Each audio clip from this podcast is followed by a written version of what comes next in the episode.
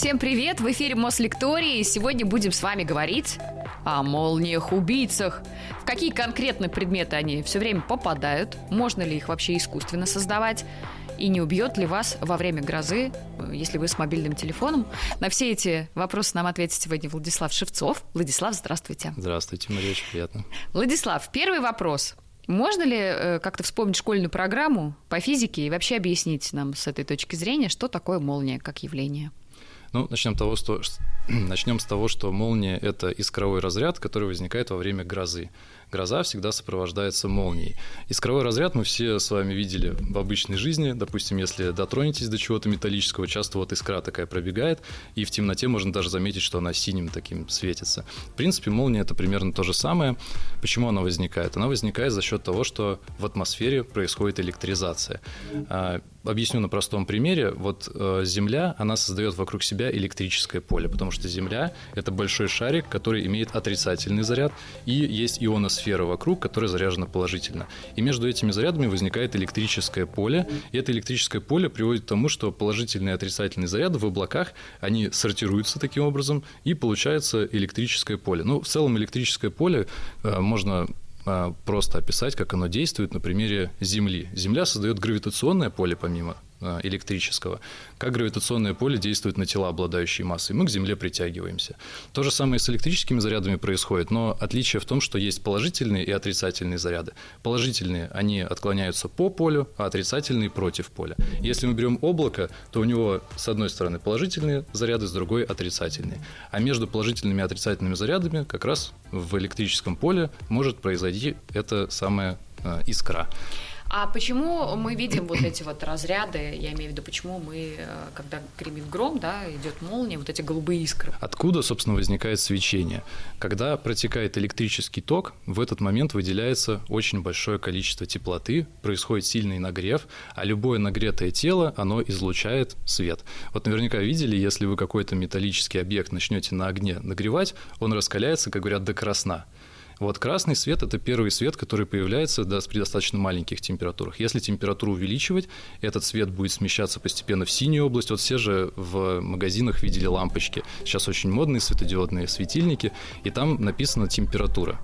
Есть холодный свет, теплый свет, наверняка видели. Вот 2800 Кельвин, такие тоже сложные слова, но на самом деле все просто. Чем меньше Кельвин, тем более теплый свет, он такой в желтый больше отдает. Если мы возьмем лампочку 5000 Кельвин, он уже больше в синий отдает. Так вот, э, температура вот этого разряда, в месте разряда температура достигает 20-30 тысяч градусов Цельсия. Это на самом деле огромная температура, это больше даже, чем на Солнце.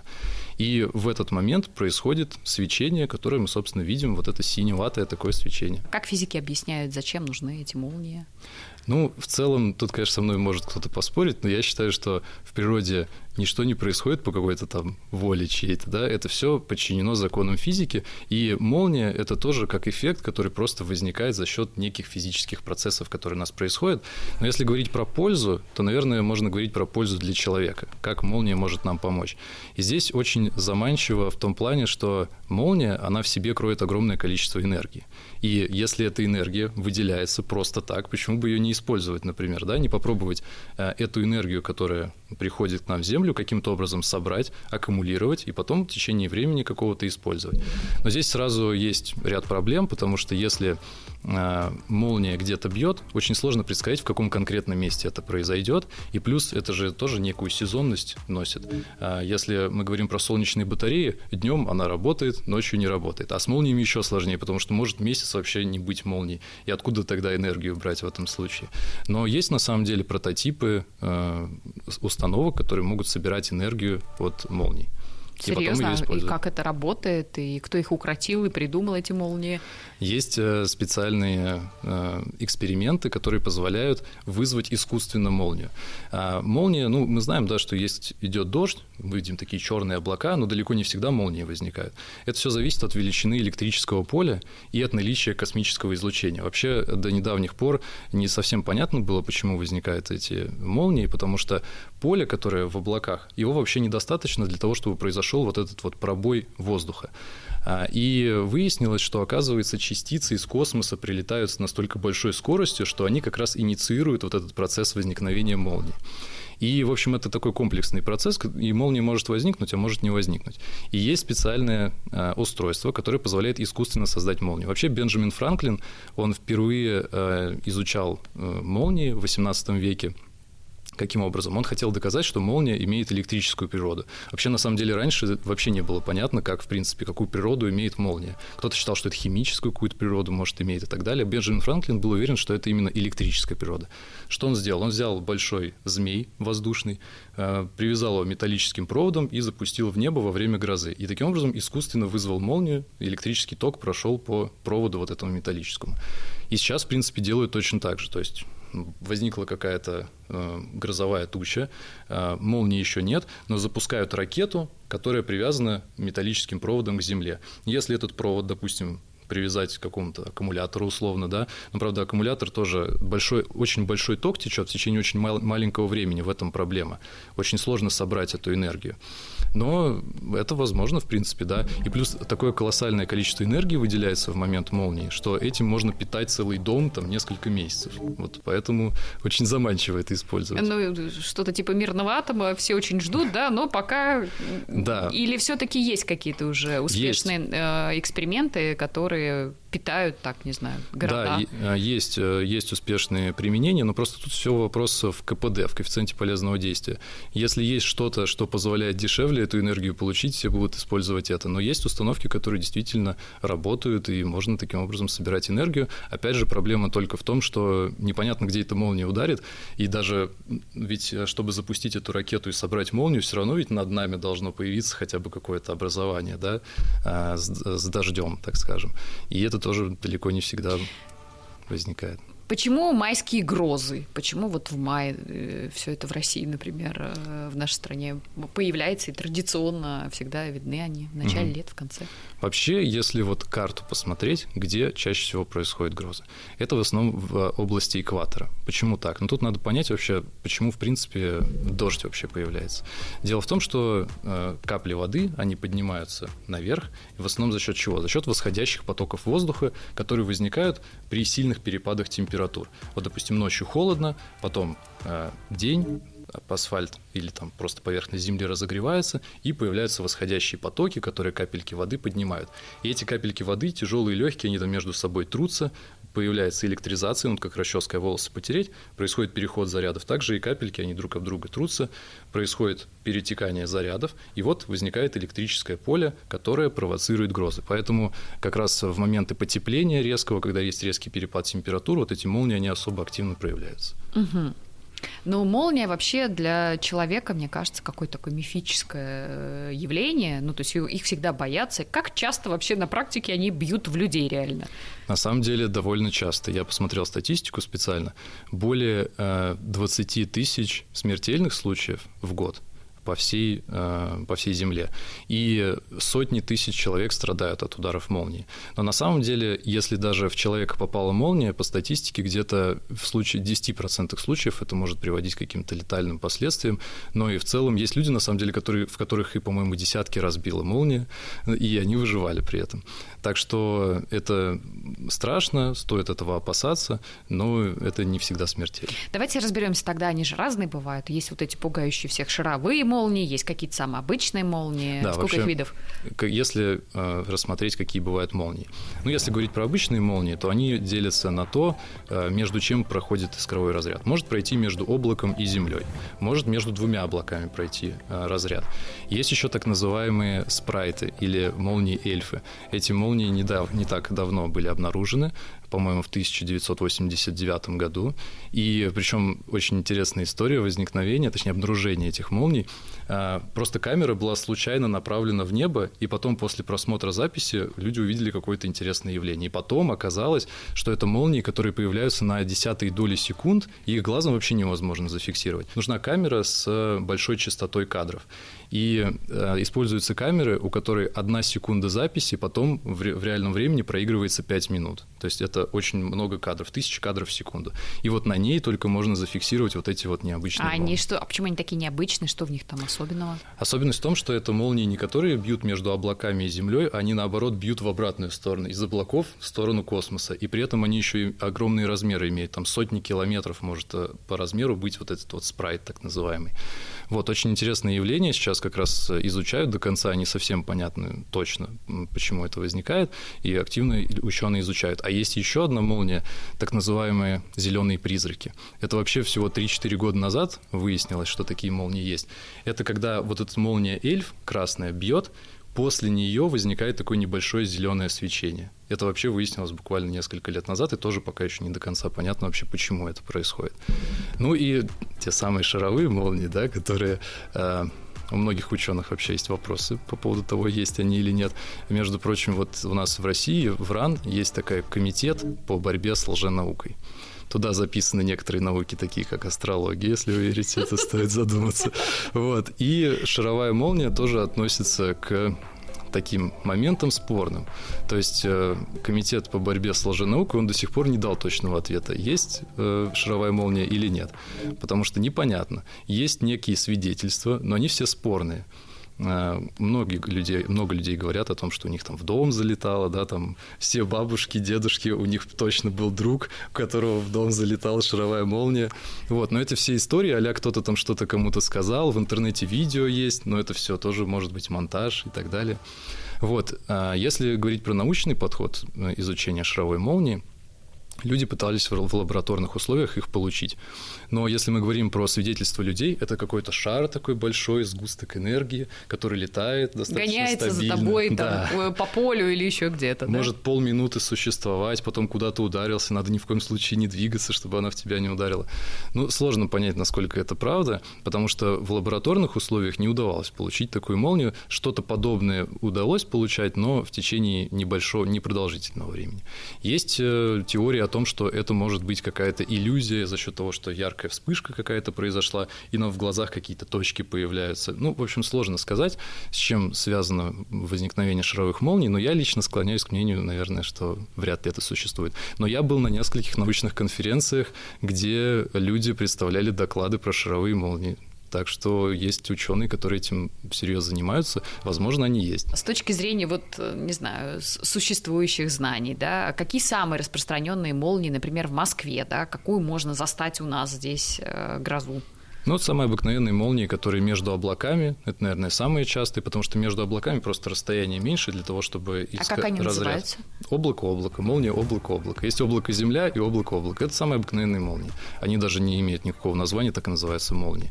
Вот эти эльфы и зеленые призраки – это особый вид молнии, который недавно был обнаружен. А молния известна уже давно, и они так и называются, просто молнии обычные. А всегда ли люди знали, что с ними надо быть аккуратными, или все-таки это опыт э, практически все-таки нас подвел к этому и ученых? Вообще, конечно, давно, да. Считалось, что попадание молнии – это божья кара, э, что это боги так наказывают людей. Да, ну, конечно, люди знали из, издревле, что молния – это опасно.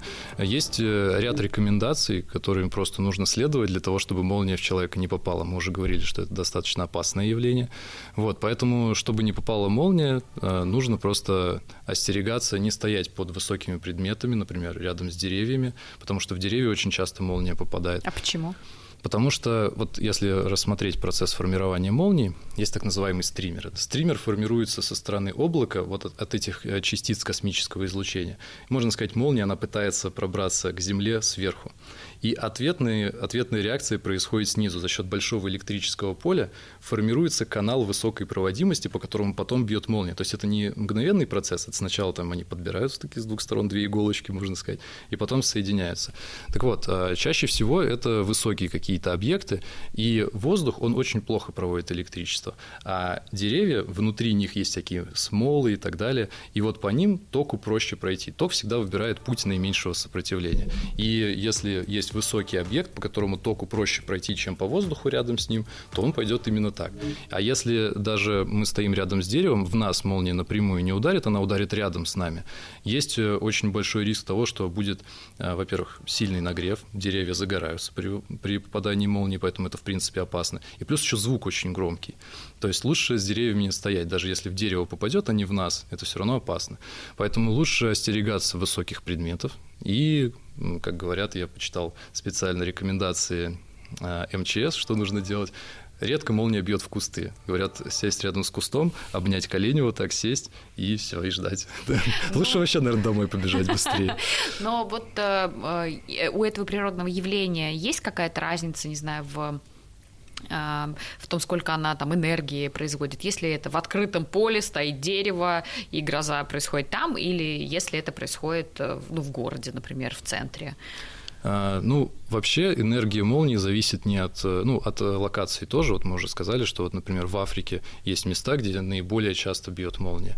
Вот, по мощности это зависит не от конкретного расположения, да, то есть в каком-то одном месте может быть и слабая молния, и более сильная.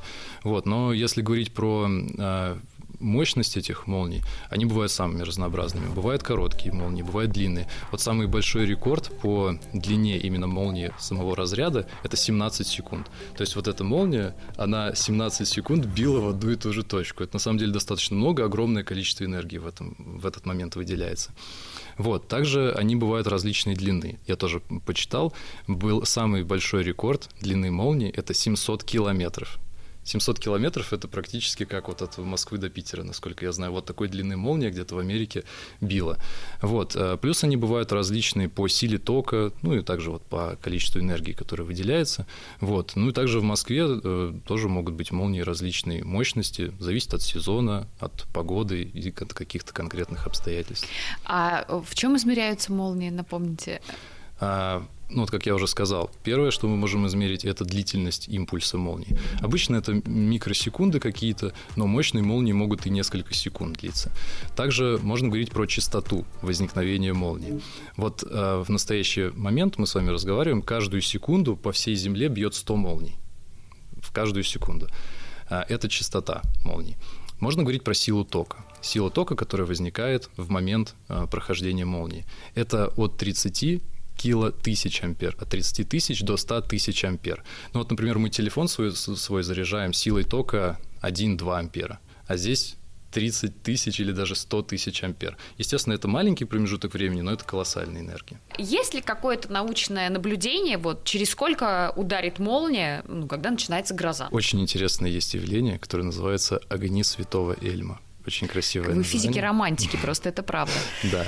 В общем, впервые это обнаружили мореплаватели, когда плавали в море. Обнаружили, что вот на длинных мачтах, поперечных, на конце образуется такой коронный разряд. То есть появляется синее свечение в виде короны – это как раз свидетельство того, что напряженность электрического поля в атмосфере достигла того, что уже формируется вот этот стример и уже вот-вот ударит молния. Где она конкретно ударит, конечно, очень сложно предсказать, но это первый признак того, что она скоро ударит. Вот как раз на больших высотах это очень часто проявляется, там меньше атмосферное давление, и, как я читал, я сам не скалолаз, но многие скалолазы, они замечали это явление, когда волосы на голове начинают шевелиться. Это как раз э, потому, что электрический заряд, он проходит, и на острых концах чем выше кривизна поверхности, тем больше электрический заряд скапливается. И в этом месте самое большое поле, а чем больше поле, тем вот эти вот разрядики маленькие начинают появляться. Вот, это как раз э, признак того, что вот-вот сейчас ударит молния. Поэтому, если вы вдруг идете по улице и замечаете, что у вас в голове там начинает что-то искрить, то это значит, что лучше куда-то уйти Ну, то есть подальше. такого нет, да, что, например, там тучи сгущаются, через 20 минут, значит, э, где-то ударит. Так не бывает. Ну да, очень сложно рассчитать вообще будет ли она в принципе и сказать тем более точно, куда она ударит. Но мы уже говорили о том, что можно ракету запустить туда, и скорее всего в этот момент произойдет разрядка. Но, конечно, нет, очень сложно сказать. Можно только предположить, куда она ударит. И именно с этой целью строятся всякие молниеотводы. Это высокие металлические объекты, которые на себя притягивают молнию, но понять, что вот через 5 минут она вот сейчас сюда ударит, практически невозможно. А бывают ли молнии без тучи, с грозой, просто сами по себе из ниоткуда? Ниоткуда? Нет, не бывает. То есть это всегда сопровождается какими-то атмосферными явлениями. То есть должно происходить зарядка, вот это, должны появиться заряды в атмосфере. И это происходит обычно во время грозы. То есть э, гроза – это вот как раз явление, сопровождающееся молниями. Но на самом деле э, вот именно искровой разряд, его можно создать и не только в грозе, можно создать в бытовых условиях, вот как, я, как раз как я уже говорил, если дотронуться до какого-то металлического объекта, и вот эта искра пробегает. По сути, это то же самое, что и молния, только вот в таких маленьких масштабах, на маленьких расстояниях. На маленьком расстоянии воздух очень легко пробить, не такое уж и большое поле нужно. А другое дело пробить его на расстоянии 1 километр. Воздух – это же все таки диэлектрик, он электрический ток в обычных условиях не пропускает, но любой диэлектрик может пропускать электрический ток, если очень большое поле подать. И вот как раз это огромное поле формирует э, молнию. А только на Земле они существуют? Есть какие-то космические молнии, других, может быть, планетах что-то подобное наблюдают? тоже. Да, молнии, они возникают и на других планетах. Вот, например, Венера, Юпитер, там были зафиксированы молнии. Вот как раз к вопросу о том, что шаровые молнии происходят на Земле, и их до сих пор никто подтвердить не может, хотя на других планетах уже даже есть снимки этих молний. Поэтому у меня до сих пор вопрос по поводу того, есть ли шаровые молнии. Но э, спутники, которые отправлялись к другим планетам, например, на Юпитере, фиксировали молнии. Там природа их немножечко другая, то есть у нас здесь вода и воздух в атмосфере, там э, другие химические соединения, но принцип молнии точно такой же, происходят искровые разряды. Вот, на Венере тоже были зафиксированы. Но там опять же, сложно понять физику процесса. То есть есть какие-то яркие вспышки, и ученые предполагают, что это, наверное, молния. Хотя на Венере были зафиксированы и более долгие вспышки, то есть вспышки, которые несколько секунд длятся. В чем их причина, сложно сказать, потому что на самой планете этого не было зафиксировано. Были зафиксированы вспышки эти извне, на, на большом расстоянии, просто камерой заснято. Но, скорее всего, это тоже молнии, потому что физика явления точно такая же. А что такое гром с точки зрения физики?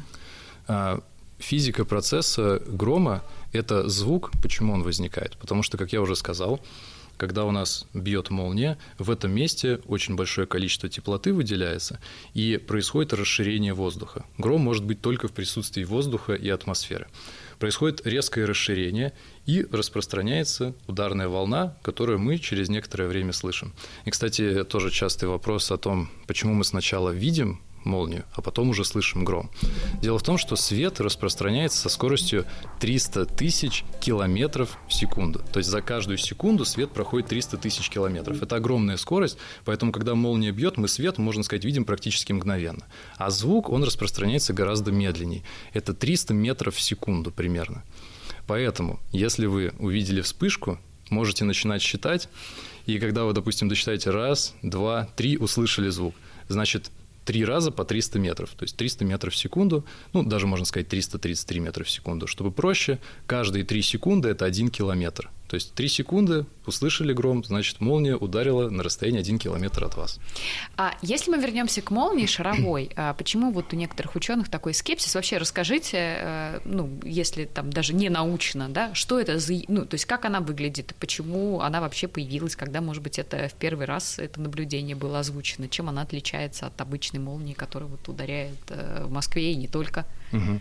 А, принцип очень сильно отличается. Вообще первые свидетельства, они были достаточно давно. Это еще, там, по-моему, насколько я помню, в 15 веке некие были соображения о том, что может существовать эта шаровая молния. Ну, как она выглядит? Это некий шар, шар такой, как обычно говорят, и этот шар э, сконцентрирован, в этом шаре сконцентрировано электромагнитное поле.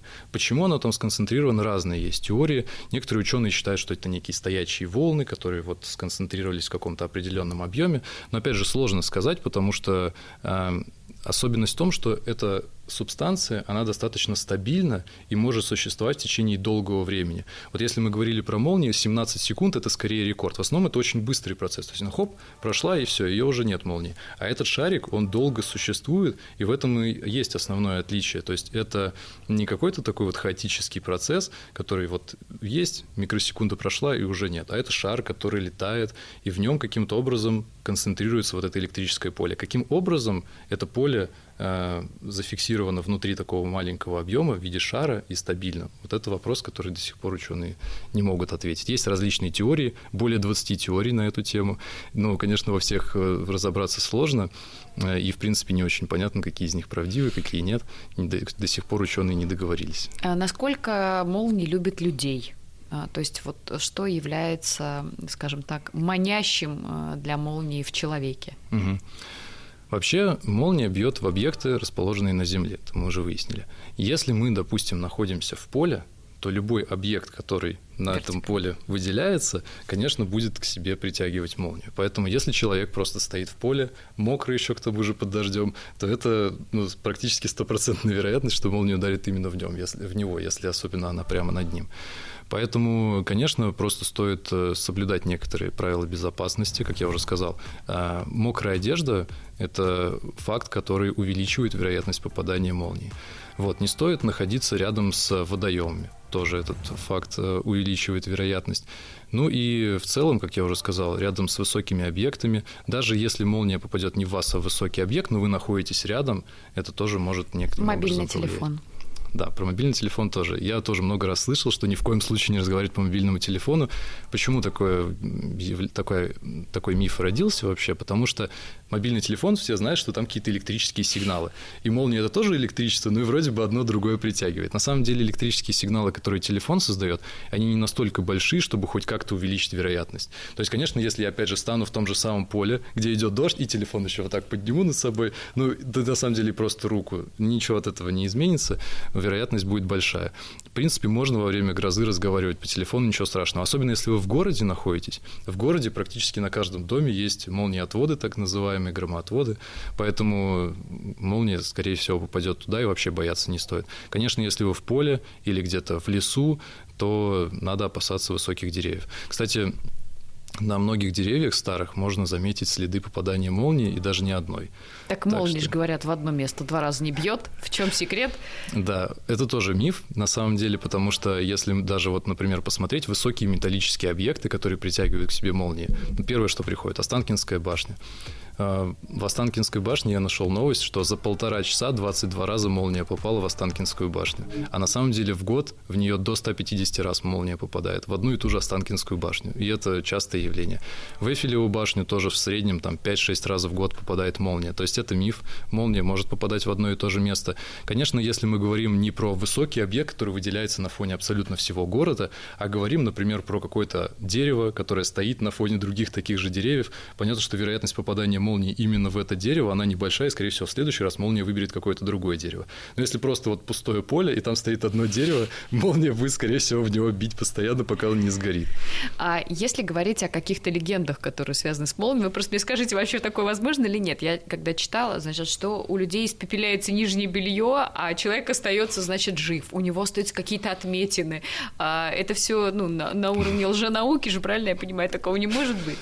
Ну да, испепеляется нижнее белье, то есть, э, чтобы испепелилось нижнее белье, этот ток должен именно по этому нижнему белью пройти, что маловероятно, потому что нижнее белье имеет проводимость еще меньше, чем, те, чем тело человека. Ток, как я уже сказал, всегда выбирает путь наименьшего сопротивления, поэтому, на мой взгляд, маловероятно, но отметины действительно остаются. Если человеком попадает молния, то есть э, отметины могут остаться, и плюс вообще в целом это негативно на человека а сказывается. А расскажите вообще, что с телом происходит, вот если этот разряд оказывается в нем? В принципе, явление схожее с обычным ударом тока. У нас же многие процессы в теле человека завязаны на электрических импульсах. А это огромный электрический импульс, который проходит через все тело, он создает некий сбой в работе организма. Этот сбой может быть достаточно продолжительным, может сердцебиение остановиться и так далее. Поэтому, если вдруг человек э, получил этот разряд молнии, то, конечно, нужно ему оказать первую помощь. Если мы говорим о смертельных случаях, то есть какой это разряд и сколько человеческое тело может выдержать, а сколько точно нет? Величина тока определяет это, конечно, и плюс особенности конкретного человека. Есть люди, которые специально тренируются, и их там по несколько раз в день бьют себя током. Конечно, такой человек может и достаточно большой разряд выдержать. Плюс есть люди с проблемами с сердцем и так далее. То есть есть некие физиологические особенности. Но, конечно, когда по нам проходит разряд величиной 100 тысяч ампер, мало кто такое может выдержать, но опять же, как я сказал, в принципе, только 10% летальных случаев при попадании молнии. Поэтому, ну, конечно, стоит просто поаккуратнее быть, и чтобы такое не происходило, но а, определяется величиной тока в первую очередь. А если говорить вообще о пользе а, молнии, вот как наука их, э, ну, присмиряет, я имею в виду, только с точки зрения получения какого-то электричества там для объектов или еще в каких-то целях мы можем их использовать, как вам кажется? Ну, насколько я знаю, вот именно для пользы, с точки зрения пользы, это только получение энергии, но и также люди их вызывают искусственно не только для того, чтобы энергию получить, а для того, чтобы исследовать, ну, для науки. Людям интересно, как конкретно она происходит. А вот как в искусственных условиях их создаете? Это целые лаборатории какие-то есть? То есть можно ли это сделать в четырех стенах, например, да, или, не знаю, в каком-то маленьком формате, или это обязательно должно носить такой масштаб, как в природном явлении это проявляется? А, чем интересна молния в природных явлениях? Тем, что она бьет на огромных расстояниях. Таких огромных лабораторий нет, которые имеют расстояние как от Земли до облака. Поэтому в первую очередь именно интересно в природе исследовать это явление. Используют специальные камеры, как я уже сказал, они там направляют большое количество кадров в секунду, и там можно прям проследить, как молния прям по кадрам идет. Очень красивое явление.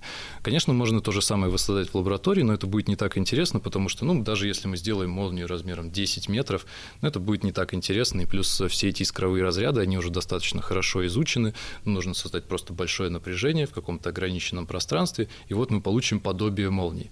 Молнии именно интересны на таком большом расстоянии. Ну, то есть в, на, в обычной лаборатории это все достаточно скучное. Э, ну да, потому что сотни, там молния бьет, как я уже сказал, на 700 километров, но нет ни одной лаборатории, которая имеет размер Хорошо, на самолете я лечу, и начинается вот эта вот турбулентность, и угу. вот эта молния, какой шанс, что она ударит самолет?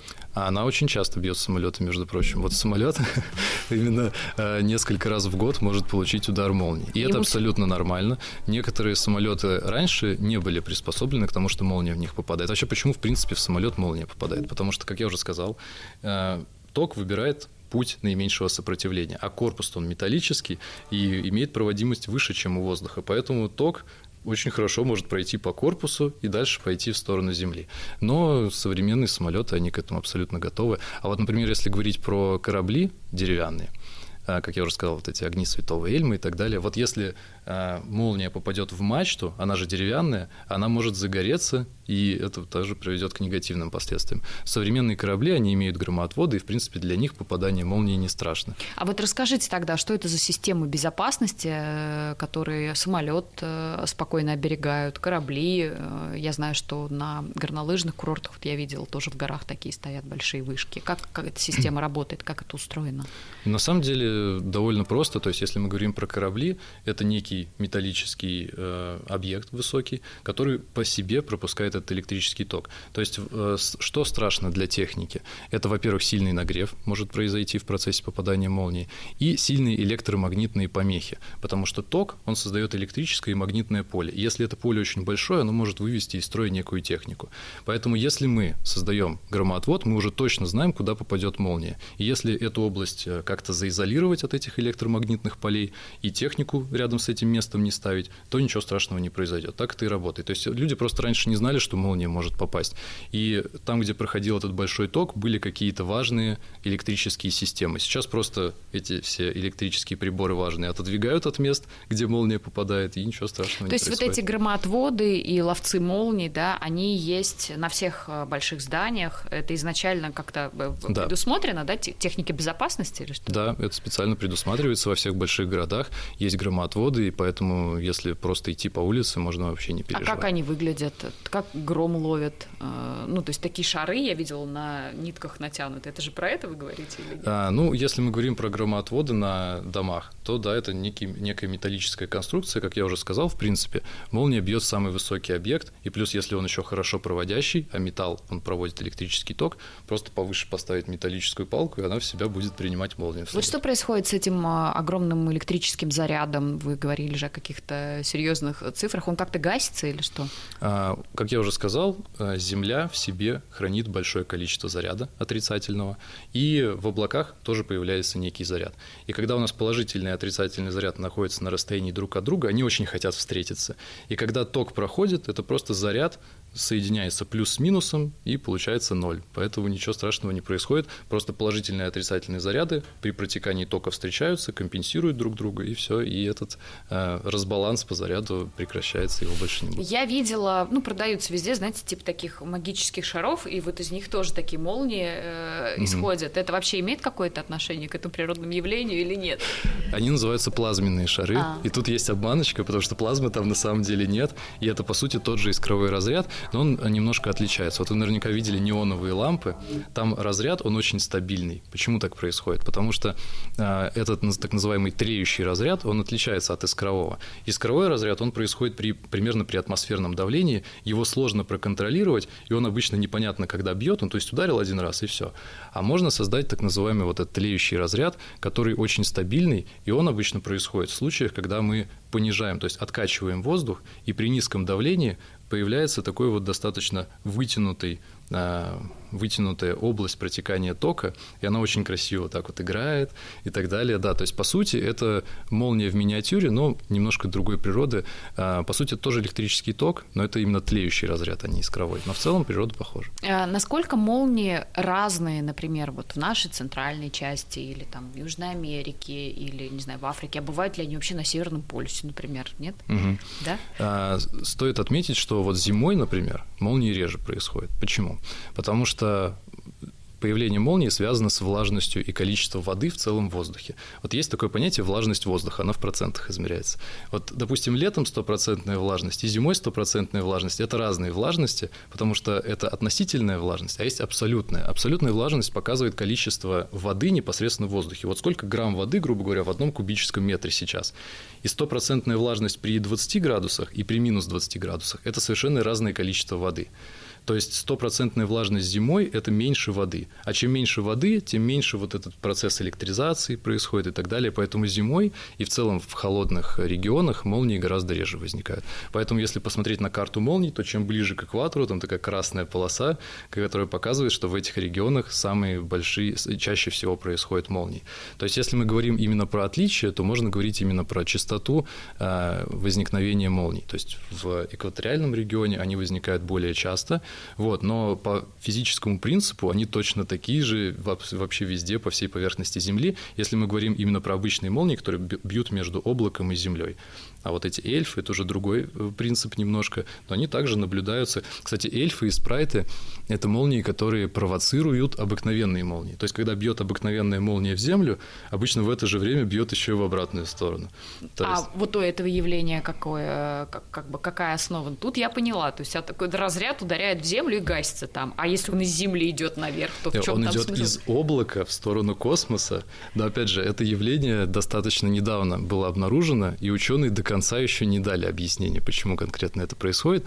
Есть только связь с тем, что это обычно происходит в момент обыкновенных молний. Ну, принцип тот же самый, то есть какой-то электрический разряд бьет в обратную сторону, скорее всего, тоже там связано с каким-то возникновением зарядов, но сложно пока судить, потому что новое явление, оно не как обычная молния, которая изучается уже там более 200 лет, этому явлению всего около 30 лет, поэтому еще до конца оно так и не изучено. А вот из космоса, когда эти разряды молний, они как-то видны вообще э, вот с той стороны Земли, да? да? Скажем так, как это выглядит и на что это похоже?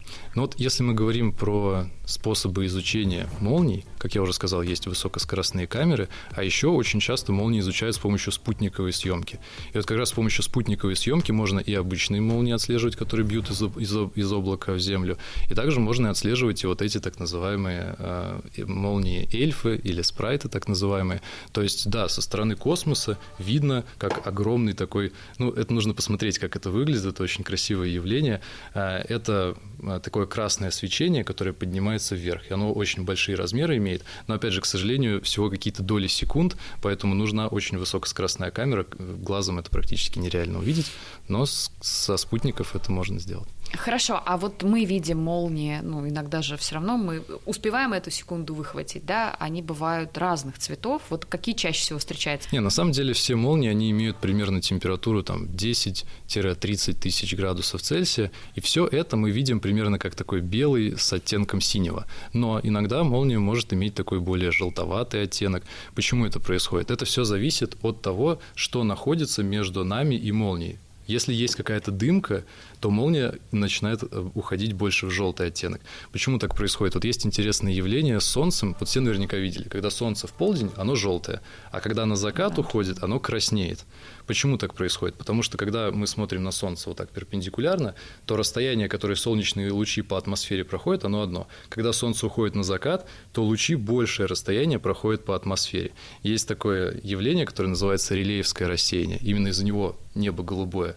То есть, э, если спектр представить от красного до фиолетового, фиолетовая часть спектра, она рассеивается в атмосфере, и остается красная часть. Поэтому чем больше лучи проходят расстояние по атмосфере, тем сильнее в красный свет уходит излучение. То есть, поэтому Солнце на закате становится красным. То же самое и с молнией может происходить. Если между нами и молнией какая-то дымка находится, то свет тоже начинает уходить немножко в красный. То есть, сама молния, она всегда практически одинакового цвета, все только зависит от обстоятельств, от, от состава атмосферы, вот конкретно в том месте, где бьет молния. А вообще можно вот предсказать по тому, как, например, погода ухудшается, а, что будет гроза с молнией или не будет? Чем чернее туча, вот. тем, значит... тем больше вероятность, что будет гром. А да. почему они черные становятся? Почему мы их такими видим? А, Белые, то есть э, почему они чернеют? Потому что свет перестает проходить. Чем толще уровень, грубо говоря, вот этого слоя облака, тем он чернее. То есть, грубо говоря, чем чернее, тем просто больше и толще туча, и значит больше вероятность, что там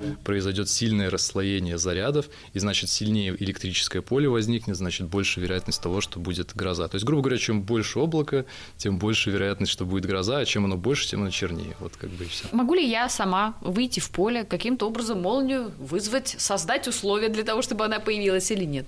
Можно, можно пойти по пути Бенджамина Франклина. Это, кстати, тот самый, который расположен на 100-долларовой купюре. Сказать, да. да, он был физиком. И вот он как раз, собственно, собственноручно это проделал. Воздушный змей, только не веревочка, а металлический трос. Но ни в коем случае рукой при этом не держать, потому что тогда ток пройдет через вас в землю, и многие физики, которые пытались таким образом вызвать молнию, пострадали от этого. Поэтому ни в коем случае рукой при этом не держать. То есть можно запустить запустить змея, вот как делал э, Бенджамин Франклин, он запускал этого змея, но сам при этом не держал его, а просто смотрел, наблюдал за процессом. Вот таким образом действительно можно.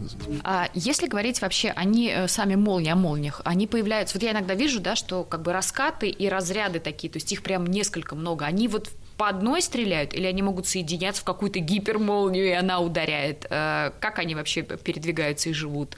А, ну, на самом деле, если говорить про то, как молния бьет землю, я уже сказал несколько про процесс возникновения. Это некие стримеры, которые начинают идти и, э, так скажем, создают путь э, наибольшей проводимости и идут вот так в сторону Земли, и то же самое происходит с обратной стороны. И в какой-то момент где-то образуется канал наибольшей проводимости, и конкретно уже в этом месте бьет самый мощный разряд. То же самое происходит в облаках. То есть этот процесс достаточно хаотичный и действительно может в разных местах где-то бить молния. Но э, они в процессе уже удара не соединяются обычно, потому что если молния уже где-то ударила, то это значит в этом месте наибольшая проводимость. И пока весь заряд не, не стечет, пока эти заряды не скомпенсируются, молния будет бить именно в этом месте. Но они могут происходить одновременно на расстоянии. Вот я хотела числе. спросить, да, а параллельно, то есть они могут, да, ударять? Да, то конечно. есть не, не по одной, там одна, другая, а несколько штук штук одновременно. Да, грозовой фронт может быть очень большой, и одновременно могут быть бить молнии в разных местах. Это вполне нормально. А как долго вообще вот есть какое-то научное, не знаю, наблюдение? Они э, безостановочно ударяют 5 минут, 10, 3 минуты, или когда гроза происходит? Э, то есть как, какая этапность этих э, действий, явлений? То есть с чего все начинается а... и как долго длится? Но на самом деле от момента э, начала грозы, от первых ударов молнии до последних может и часы пройти. Иногда может одна, одна-две молнии пройти и все, а иногда это может и часами, и даже несколько дней длиться в некоторых регионах. И эти молнии могут бить очень часто. Но вот опять же пример с Останкинской башни, когда за полтора часа 22 раза попала молния. А вот в море в вы говорите, если корабля нет, то это что, на поверхности воды? А как вода это все принимает, распространяет? Бывает или не бывает над морем молнии? Вообще над водой реже бывает молния. То есть если корабль плывет, то в этом месте может молния ударить, но вообще над морями, если опять же карту молнии посмотреть, это достаточно редкое явление, ну да, может в целом и в воду в теории ударить молния, но это происходит реже. Обычно это происходит над землей, потому что земля прогревается сильнее от лучей солнца, и вот этот вот градиент температур создает восходящие потоки, которые формируют э, облака. Вот. Но также может и над водой это происходить, но реже. Если с людьми более-менее все понятно, э, то как э, обстоят дела с животными? Кошки, собаки, лошади, коровы, птицы ну, с птицами интересный вопрос. Если мы говорим про собак, кошек, они все стоят на земле и от человека мало отличаются, но только обычно ростом меньше. Поэтому, в принципе, в них тоже может попасть молния. Но вот интересный момент с птицами, потому что птицы ведь не находятся на поверхности земли. Если птица где-то сидит на верхушке дерева, то, конечно, да, я не позавидую. Но когда она летит, она принципиально отличается от самолета тем, что птица сама, она имеет не очень-то большую проводимость, плюс-минус как человек. И когда формируется молния, она обычно формируется именно в воздухе, потому что вот эти заряженные частицы летят с большой скоростью, попадают в другие заряженные частицы, разбивают их, и вот этот процесс дальше происходит. И э, молния, она не пойдет через птицу, потому что когда формируется вот этот канал высокой проводимости, птица, стоящая рядом, она для тока не такой уж лакомый как бы кусочек, потому что птица имеет достаточно большое сопротивление. Поэтому в летящую птицу молния, как правило, не бьет она бьет именно в предметы, расположенные на Земле. Ну и если сам предмет имеет большую проводимость, как самолет. Корпус самолета металлический, ток хорошо проводит, поэтому по нему ток может пойти, и молния в том числе. А по птице обычно нет. Влад, спасибо. Молниеносно пролетели 45 минут. Теперь вы все знаете о том, как э, не бояться молний убить. Еще раз Спасибо. Благодарю за рассказ.